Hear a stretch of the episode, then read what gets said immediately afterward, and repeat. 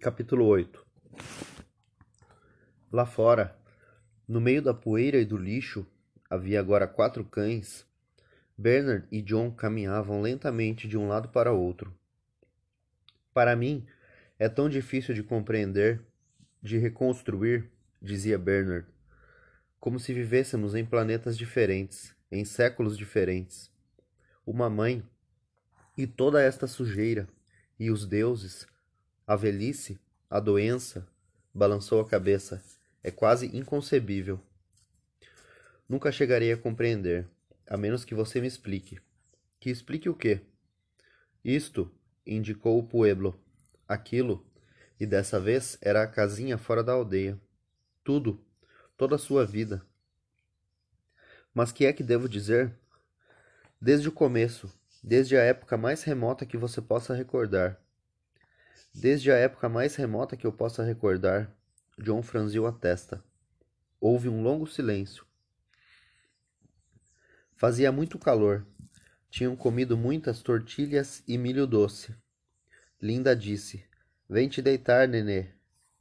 Deitaram-se juntos na cama grande. Canta. E Linda cantou. Cantou. No meu streptococo alado. Voa a Bunbury Tea.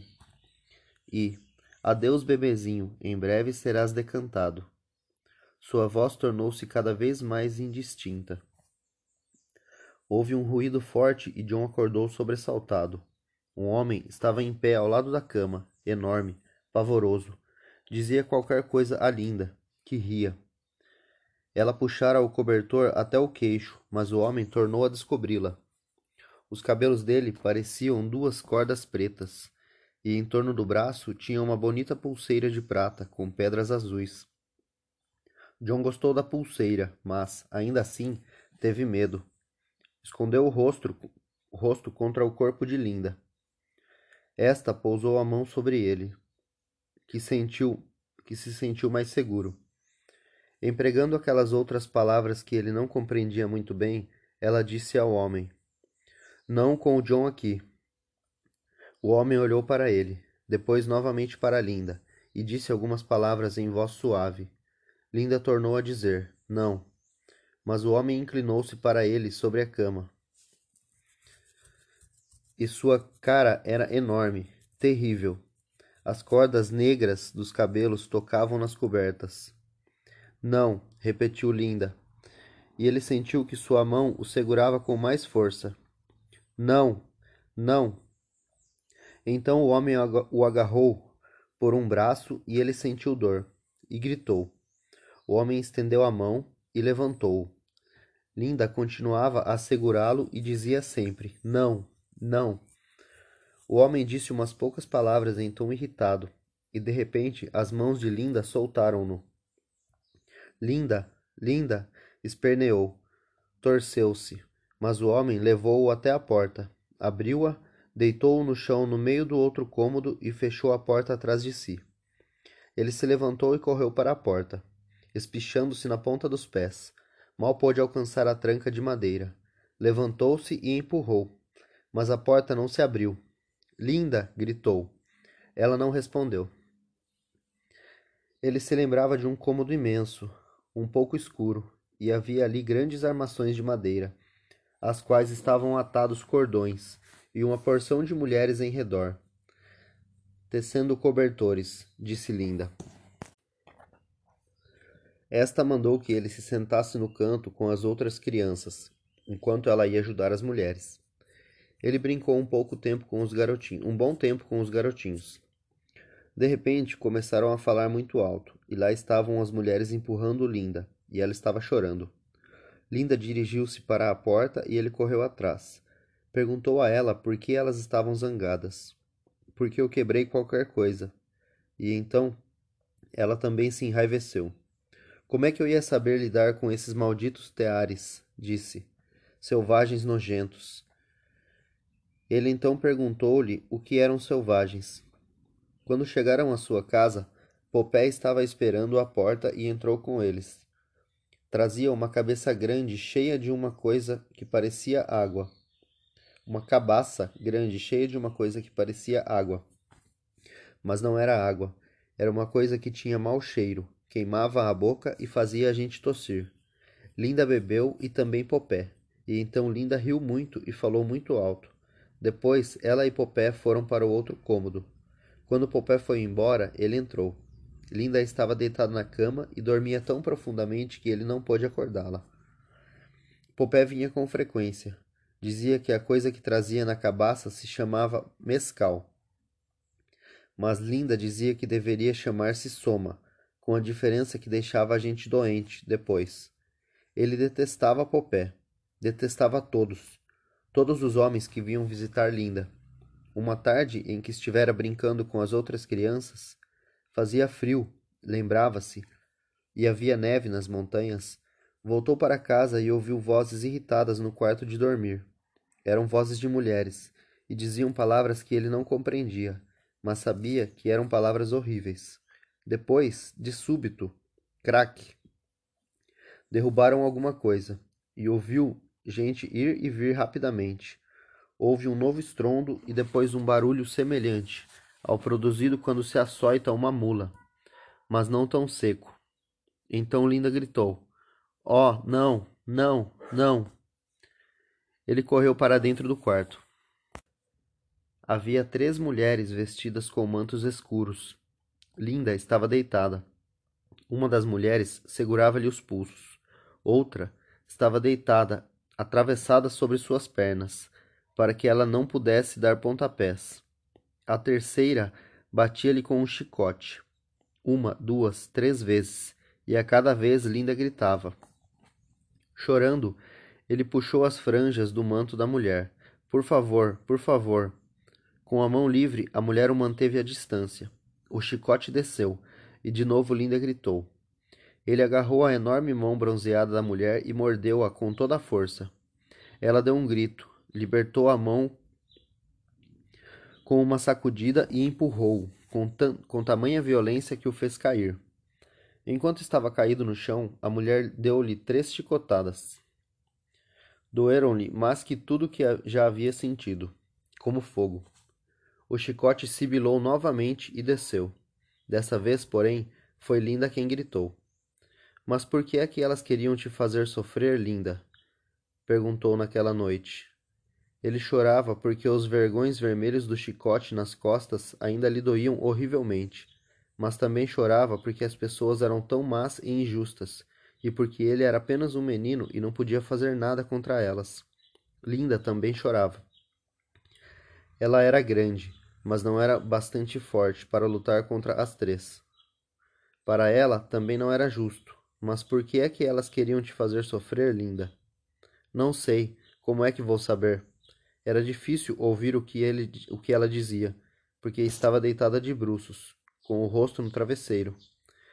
Disseram que esses homens são os homens delas, continuou, e não parecia estar falando com ele.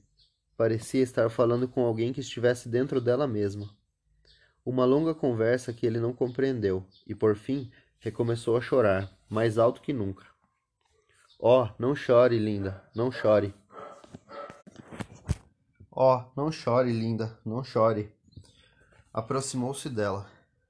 Passou-lhe o braço em volta do pescoço. Linda deu um grito. Ah, cuidado, meu ombro, oh! E repeliu-o brutalmente. Sua cabeça bateu na parede. Pequeno idiota, gritou ela, e de repente começou a dar-lhe tapas. Zás, zás. Linda, exclamou ele. Oh, mãe, não faça isso. Eu não sou tua mãe, não quero ser tua mãe. Mas linda, ó. Ela deu-lhe uma bofetada. Transformada numa selvagem, vociferou. Tendo filhos como um animal.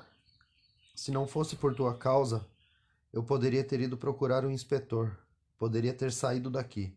Mas não com um bebê. Teria sido vergonhoso demais. Viu que ela ia bater-lhe outra vez e levantou o braço para proteger o rosto. Oh, não, linda, não, por favor. Animalzinho. Ela baixou seu braço, descobrindo-lhe o rosto. Não, linda. Fechou os olhos, esperando o golpe. Mas o golpe não veio. Ao cabo de um instante, abriu os olhos e viu que ela o fitava. Tentou sorrir para ela. Repentinamente, ela envolveu-o em seus braços e cobriu-o de beijos. Às vezes, durante dias, Linda sequer se levantava. Ficava na cama, mergulhada em tristeza. Ou então bebia o líquido que Popé trazia, e ria muito e adormecia. Algumas vezes vomitava. Com frequência esquecia-se de banhá-lo, e não havia nada que comer, a não ser tortilhas frias. Lembrava-se da primeira vez que ela achara aqueles bichinhos nos seus cabelos. Como ela gritara, gritara. Os momentos mais felizes eram aqueles em que ela lhe falava sobre o outro lado. E a gente pode mesmo ir voar sempre que tem vontade? Sempre que tem vontade. E ela falava, na linda música que saía de uma caixa, em todos os jogos encantadores que havia, nas coisas deliciosas para comer e beber, na luz que aparecia quando se apertava uma pequena coisa na parede, nas imagens que era possível não só ver, mas também ouvir, tocar e cheirar. Em outra caixa para fazer cheiros agradáveis. Nas casas róseas, verdes, azuis, prateadas, altas como montanhas. Ela lhe contava como todos eram felizes, sem que jamais alguém estivesse triste ou zangado, como cada um pertencia a todos. Falava-lhe de caixas em que se podia ver e ouvir o que se passava do outro lado do mundo, de bebês em lindos bocais limpos, tudo tão limpo, sem maus cheiros, sem sujeira. Ele contava que ninguém se sentia só, mas todos viviam juntos, alegres e felizes. Como durante as danças de verão aqui em Malpaís, mas muito mais felizes, com a felicidade permanente, cada dia, todos os dias. Ele a ouvia horas a fio, e por vezes, quando ele e as outras crianças estavam cansadas de brincar, um dos velhos do pueblo falava-lhes, com aquelas outras palavras, do grande transformador do mundo, e da longa luta entre a mão direita e a mão esquerda, entre o úmido e o seco, do Awon que, uma noite, só com o pensamento, fez um nevoeiro espesso e desse nevoeiro criou em seguida o mundo, da Mãe Terra e do Pai Céu, de Arraiuta e de Marsailema, os gêmeos da guerra e do acaso, de Jesus e de Pukong, de Maria e de Etsanatlehi, a mulher que se fazia novamente jovem. Da Pedra Negra, de Laguna e da Grande Águia e de Nossa Senhora de Acoma. Histórias estranhas, tanto mais maravilhosas para ele porque eram contadas por meio daquelas outras palavras, e por isso não completamente entendidas. Deitado na cama, ele pensava no céu e em Londres, em Nossa Senhora de Acoma e nas fileiras e mais fileiras de bebês em bonitos bocais bem limpos, em Jesus voando para o alto e em Linda também voando, no grande diretor mundial de incubação e em Awonawilona. Muitos homens vinham visitar Linda.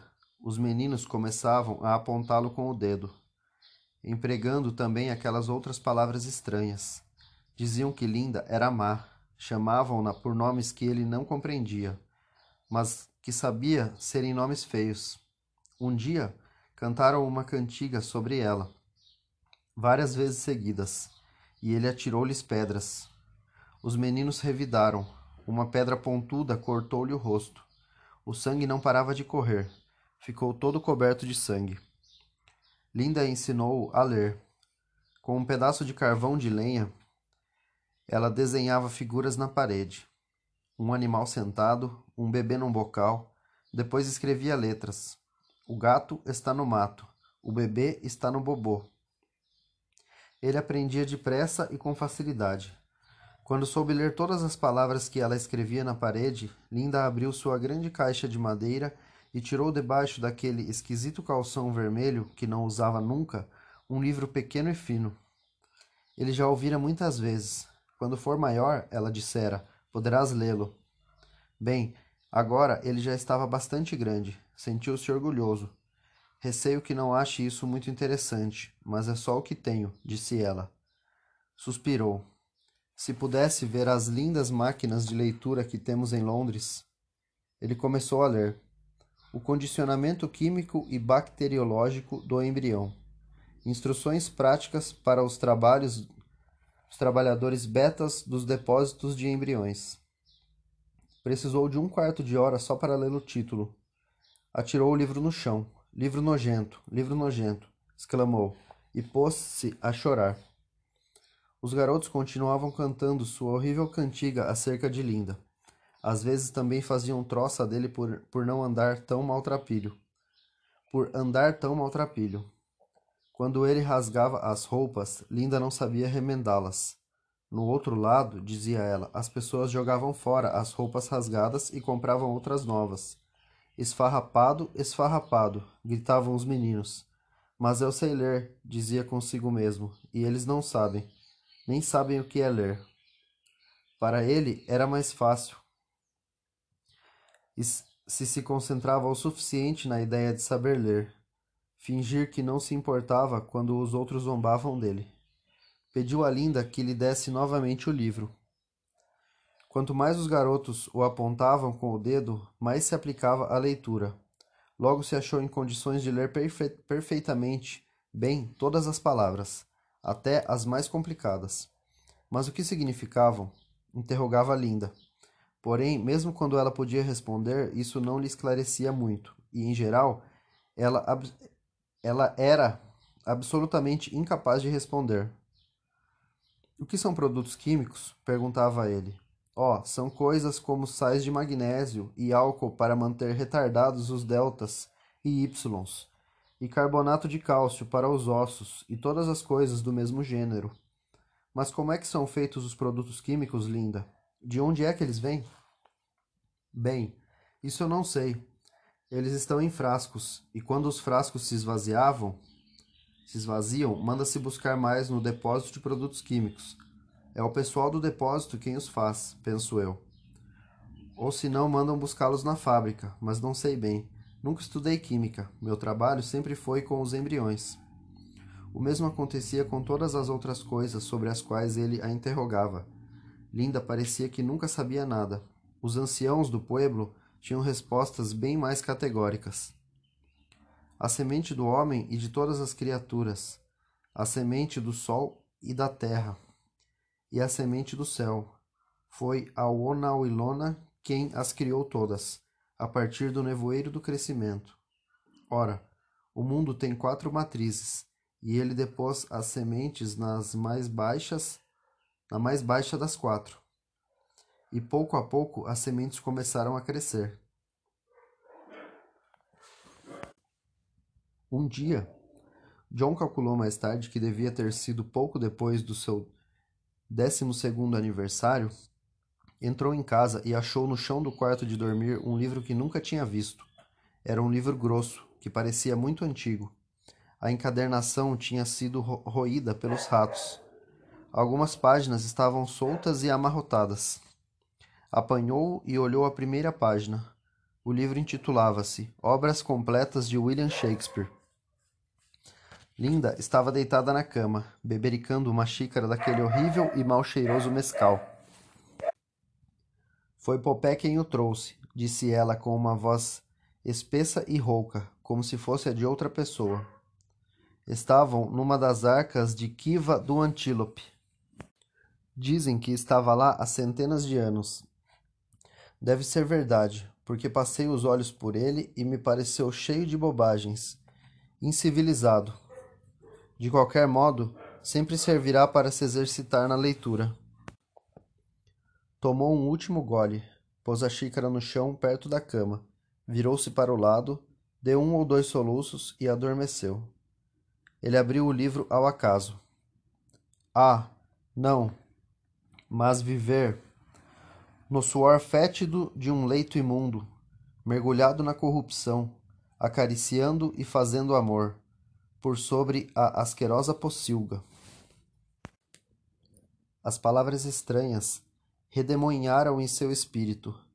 reboando como um trovão que falasse, como os tambores das danças de verão, se pudessem expressar-se em palavras, como os homens cantando a canção do trigo, bela, bela de fazer chorar, como o velho Mitsima pronunciando fórmulas mágicas sobre suas penas, seus bastões esculpidos e seus pedaços de pedra e de ossos. Kiatlat silu slokue slokue slokue. Kiai silu silu sil. Mas ainda melhores do que as fórmulas mágicas de Mitsima, porque possuíam mais sentido, porque era a ele que se dirigiam, porque falavam, de modo maravilhoso e apenas em parte compreensível, em fórmulas terríveis e esplêndidas, de Linda, de Linda deitada ali e ressoando, a xícara vazia no chão, ao lado da cama, de Linda e de Popé, de Linda e de Popé. Cada vez mais odiava Popé. Um homem pode prodigalizar sorrisos e não ser mais que um acelerado, traidor, devasso, celerado sem remorsos e sem entranhas. Que significavam exatamente essas palavras? Não sabia bem, mas sua magia era poderosa e continuava retumbando em sua cabeça, e de algum modo era como se nunca tivesse realmente odiado Popé. Como se não o tivesse verdadeiramente odiado, porque nunca pudera dizer quanto o odiava. Agora, porém, ele tinha aquelas palavras, aquelas palavras que eram como o rufar de tambores, cantos e fórmulas mágicas. Aquelas palavras e a estranha, estranha história de onde eram tiradas. História sem pé nem cabeça para ele, mas ainda assim era maravilhosa, maravilhosa.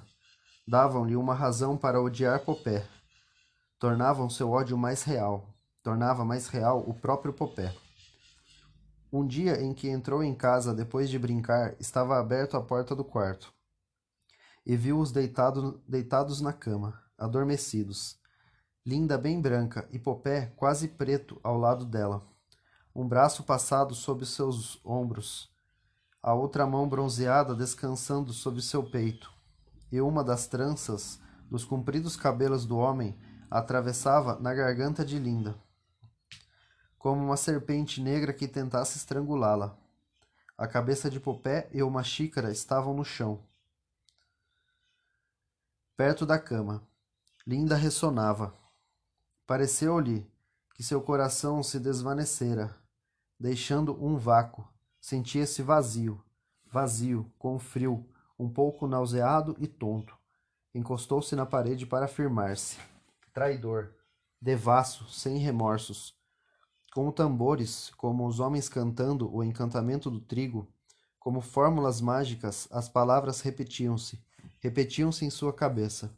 Depois da sensação de frio, sentiu subitamente um grande calor. Estava com as faces ardendo sob o afluxo do sangue. O quarto girava e escurecia diante de seus olhos. Rangeu os dentes. Vou matá-lo. Vou matá-lo. Vou matá-lo repetia sem cessar, e subitamente lhe ocorreram outras palavras. Quando ele estivesse embriagado a dormir, ou em sua cólera, ou no incestuoso prazer de seu leito. When he is drunk asleep, or in, or in his rage, or in the incestuous pleasure of his bed. Hamlet, capítulo 3. As fórmulas mágicas estavam de, de seu lado. A magia explicava e dava ordens. Voltou para o cômodo da frente, quando ele estivera embriagado a dormir. A faca da cozinha estava no chão, junto à lareira.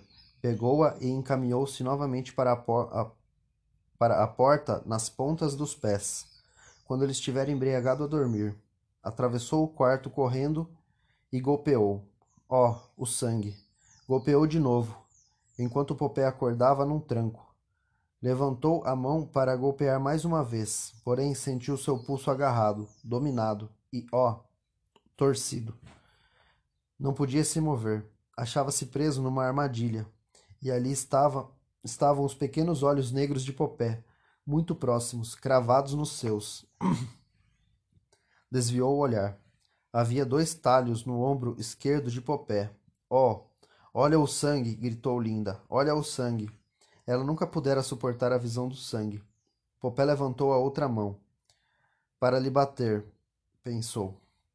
Retesou-se para receber o golpe, mas a mão limitou-se a segurar seu queixo e virar o rosto para ele de modo que fosse obrigado a cruzar novamente o olhar com Popé.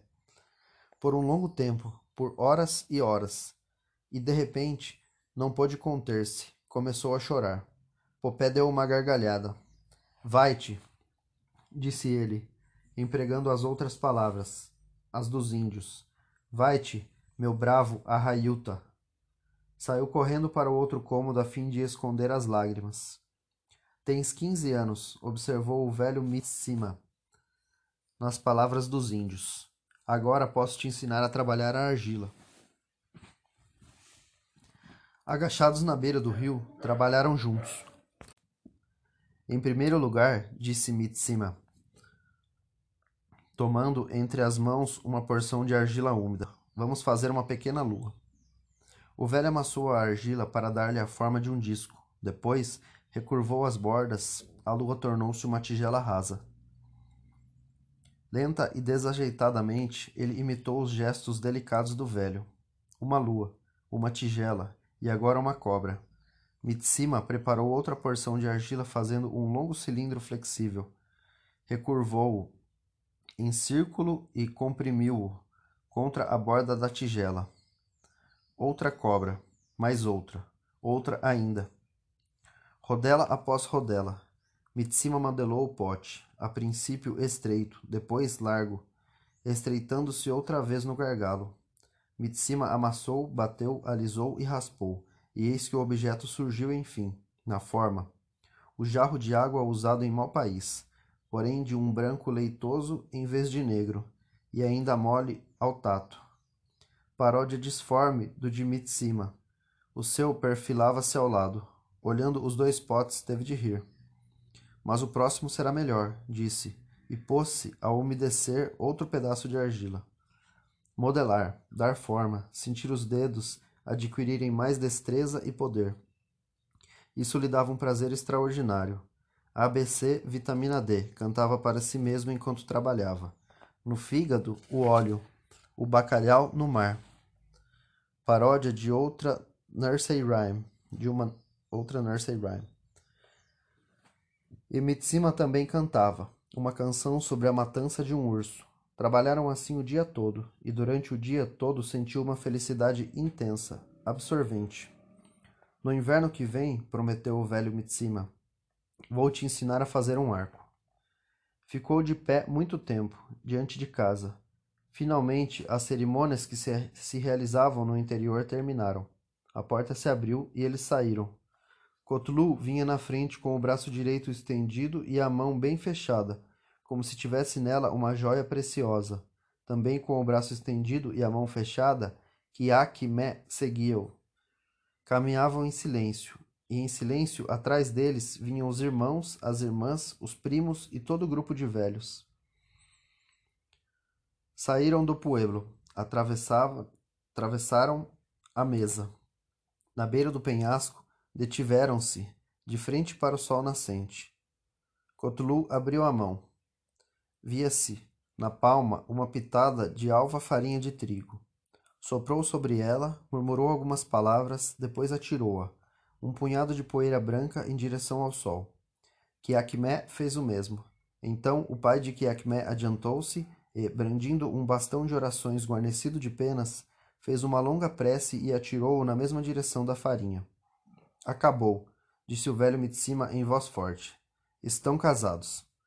Bem, comentou Linda enquanto se afastavam.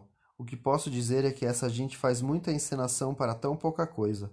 Nos países civilizados, quando um rapaz deseja uma moça, simplesmente. Mas aonde você vai, John? Ele não deu atenção ao seu chamado e continuou a correr para longe, para qualquer lugar onde pudesse estar só. Acabou. As palavras do velho Mitsima martelavam em seu espírito. Acabou. Acabou. Em silêncio e de longe, mas violenta, desesperadamente, havia amado Kiakmé, e agora estava acabado. Ele tinha dezesseis anos. Por ocasião da lua cheia, na quiva do antílope, seriam ditos segredos, segredos seriam realizados e sofridos. Eles desceriam a Kiva meninos e de lá sairiam homens. Os rapazes estavam todos com medo e, ao mesmo tempo, impacientes. Por fim, chegou o dia. O sol se pôs e a lua surgiu. Ele foi com os outros. Homens mantinham-se de pé, sombrios. Na entrada da Kiva, a escada mergulhava nas profundezas iluminadas por um clarão vermelho. Já os primeiros rapazes tinham começado a descer. De repente, um dos homens avançou, pegou-o pelo braço e puxou-o para fora da fileira. Ele escapou e voltou ao seu lugar junto dos outros. Então o homem bateu nele, puxou-o pelos braços. Não para ti, cabelo branco. Não para o filho da cadela, disse outro homem.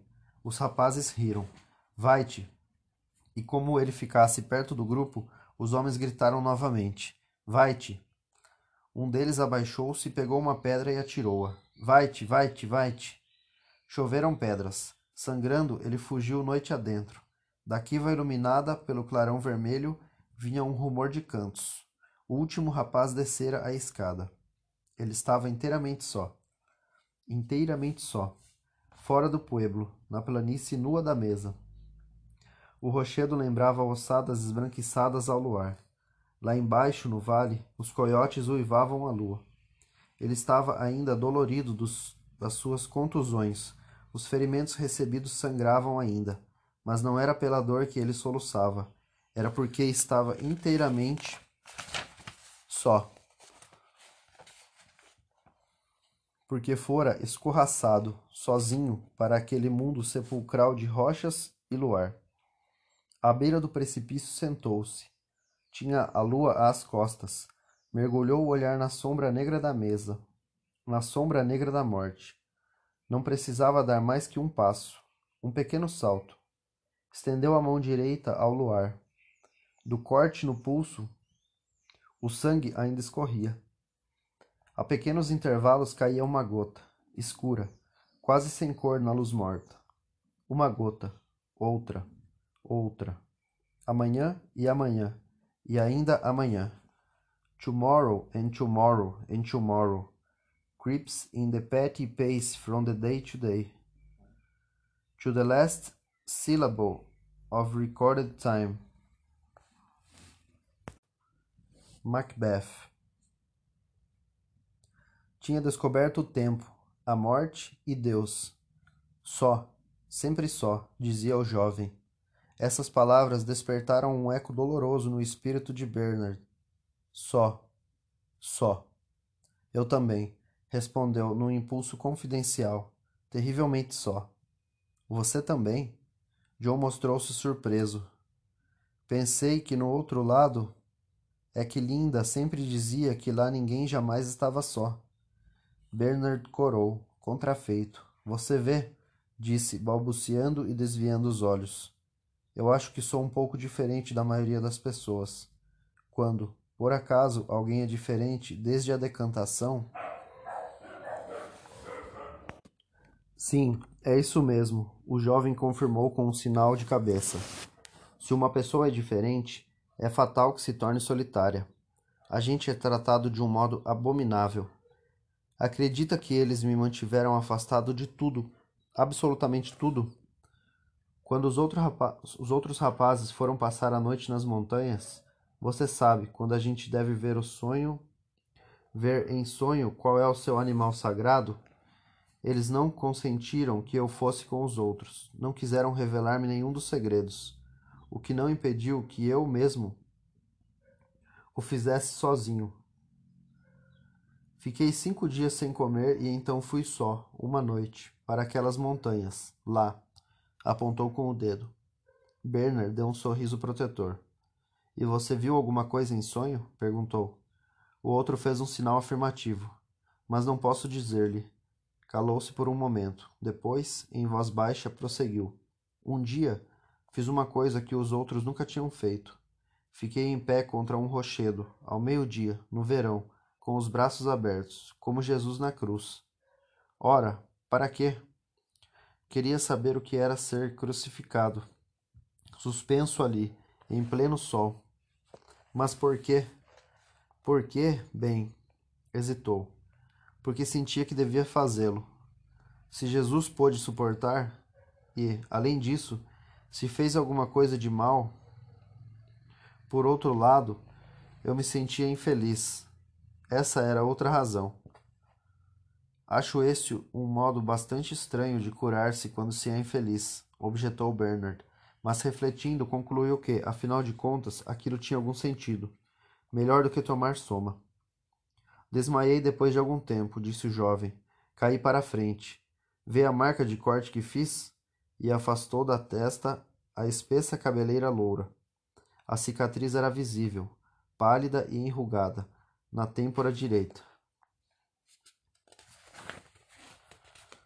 Bernard olhou-a e depois, vivamente, com um pequeno arrepio, desviou o olhar. Seu condicionamento inclinava menos à piedade que a uma profunda repugnância. A simples alusão a doenças ou a ferimentos era, para ele, não somente uma coisa apavorante, como, sobretudo, um tanto desagradável e até repulsiva. Tal como a sujeira, a deformidade, a velhice, mudou apressadamente de assunto. Será que não lhe agradaria vir conosco para Londres? perguntou, quando o primeiro passo de uma campanha cujo plano estratégico ele começara a elaborar secretamente desde que, na pequena casa, compreendera que devia ser o pai de um jovem selvagem quem devia ser o pai do jovem selvagem. Não lhe agradaria isso? A fisionomia do rapaz iluminou-se. Você fala sério? Certamente, isto é, se eu puder obter autorização. E Linda também? Bom, hesitou, cheio de dúvidas. Aquela criatura repugnante. Não, era impossível. A menos que. A menos que. Ocorreu-lhe de súbito que o próprio fato de ser ela assim tão repugnante poderia constituir um grande trunfo. Mas claro, exclamou, compensando sua hesitação inicial com um excesso de cordialidade ruidosa. O jovem suspirou profundamente. Pensar que se tornará realidade aquilo que eu sonhei toda a vida, lembrar-se do que disse Miranda, lembra-se do que disse Miranda? Quem é Miranda? mas o moço evidentemente não ouvira a pergunta. Oh, maravilha! dizia ele, e seus olhos luziam. A fisionomia estava iluminada por um rubor vivo. Como há aqui seres encantadores! Como é bela a humanidade! Oh, wonder! How many goodly creatures are there here! How beauteous making mankind is, all brave new world, that has such people in it! tempestade. Seu rubor acentuou-se subitamente. Ele pensava em Helenina, num anjo vestido de viscose verde garrafa, resplandecente de mocidade e de cremes de beleza, rechonchudo, sorrindo benignamente. Sua voz estremeceu-se. Ó oh, admirável mundo novo! Ó oh, brave new world! Começou depois se interrompeu de repente. O sangue fugiu do seu rosto, que ficou branco como papel. Você é casado com ela? perguntou. Se eu sou o quê? Casado, você sabe, para sempre, disse para sempre nas palavras dos índios, não se pode desfazer. Ford, não. Bernard não pôde deixar de rir. John também riu por outro motivo. Riu de pura alegria. Ó oh, admirável mundo novo! Ó oh, admirável mundo novo que encerra criaturas tais. All oh, brave new world. Oh, brave new world that has such people in it. Partamos em seguida. Você tem às vezes um modo de falar bem curioso, disse Bernard, admirado e perplexo, encarando-o. E de qualquer modo, não seria melhor se você esperasse para ver esse mundo novo?